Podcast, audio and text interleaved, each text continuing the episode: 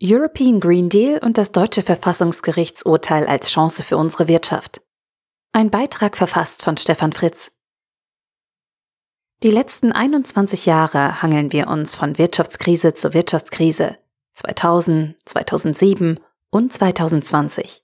Die Propheten sagen den Untergang voraus.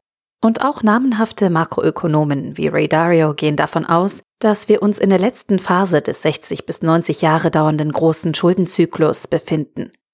Die Regierungen finden immer neue Gründe, die Inflation endlich laufen zu lassen, drucken neues Geld, kaufen davon andere Leute Schulden auf und verteilen das Geld jetzt schon direkt an Unternehmen und Privatpersonen.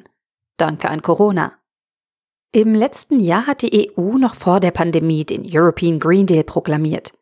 Da haben wir alle noch gedacht, wieder so ein Hirngespinst aus Brüssel, weit weg unserer Realität.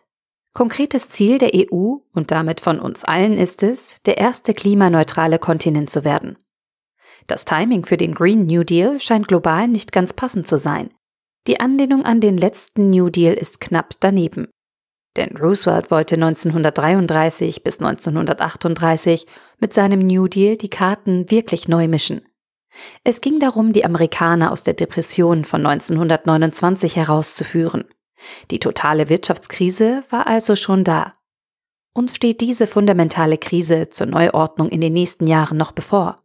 Aber jetzt hat das deutsche Bundesverfassungsgericht die Dringlichkeit und Konkretheit beim Klimaschutz erhöht. Es hat ein paar Dinge klargestellt. Klagen auf das Klimaschutzgesetz können nur betroffene Bürger keine Anwälte der Bürger in Form von Umweltschutzorganisationen. Die Grünen und Greenpeace als Vertreter unserer Natur sind obsolet geworden. Interessant, die Interessen auf Konkretheit zum Schutz der Natur von Menschen auf anderen Kontinenten, hier Indien, die wir mit unserem deutschen Handeln schädigen, dürfen sich auf das deutsche Bundesklimaschutzgesetz, kurz KSG, berufen. Das scheint schon Wahnsinn zu sein und leuchtet auch irgendwie nicht ein. Wir Deutschen sollen unser Leben umstellen und wenn wir das nicht zügig genug machen, können Menschen aus anderen Ländern uns verklagen. Und? Wieso sollen wir überhaupt anfangen? Die Amis und die Chinesen sind doch viel schlimmer als wir. Wir sollten diese Konkretheit, die das Gericht einfordert, als Chance sehen.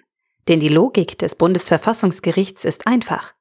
Wenn wir ein Gesetz haben, das KSG, in dem steht, dass wir der Erde keinen Schaden mehr zufügen wollen und die Wissenschaft sich darauf einigt, dass dies möglich ist, indem wir den CO2-Ausstoß bis 2050 neutralisieren, dann wird das danach zum einklagbaren Recht.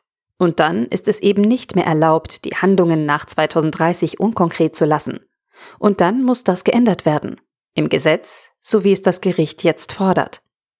Nur diese Konkretheit wird dazu führen, dass wir etwas ändern. Die Politik des Unkonkreten ist damit vorbei. Wir müssen unser Verhalten und unser Handeln überdenken und neu ausrichten, als Privatpersonen ebenso wie Wirtschaftsunternehmen. Von der Produktion bis zu veränderten oder neuen Produkten und ganz neuen Geschäftsmodellen.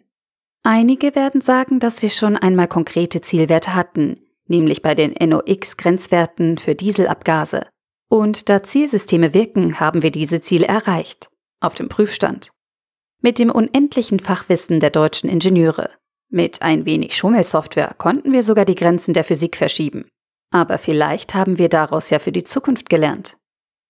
Andere werden sagen, dass eine einzige Kennzahl für die Weltrettung zu wenig ist. Klimaneutral ist ein großes Wort für rechnerische CO2-Neutralität. Aber es ist eben ein Anfang. Wir hören mit der Laberei auf und fangen an. Und wenn wir angefangen haben, dann können wir mit komplizierten Ansätzen wie nachhaltigen Wirtschaften im Sinne von ESG weitermachen. Auch wenn es ganz schön kompliziert ist. Bis dahin üben wir das in der Wirtschaft schon mal in der höheren Komplexität einer breiteren Sichtweise. Einige haben sich das Urteil durchgelesen und verstanden, dass die Logik darauf basiert, dass wir unseren Nachfolgegenerationen nicht eine Umwelt hinterlassen dürfen, die sie selbst nicht mehr in Ordnung bringen können. Da könnte man sich fragen, ob Schulden nicht auch etwas sind, das man der Nachfolgegeneration nicht hinterlassen sollte. Zum Glück brauchen wir darüber aktuell nicht zu diskutieren, da sich die Wissenschaft zu diesem Thema noch nicht einig ist. Zum Glück gibt es noch einige Verfechter der Modern Money Theory, kurz MMT, die das direkte staatliche Drucken und Ausgeben von Geld für den richtigen Weg halten, um das Problem mit den Schulden zu lösen. Vielleicht bekommen die Wissenschaftler auch jetzt kalte Füße, weil sie sehen, was sie anrichten können, wenn sie sich nur einig sind. Auf einmal bestimmen die Wissenschaftler, wo es lang geht. Darauf haben wir während Corona ja bereits einen kleinen Vorgeschmack bekommen.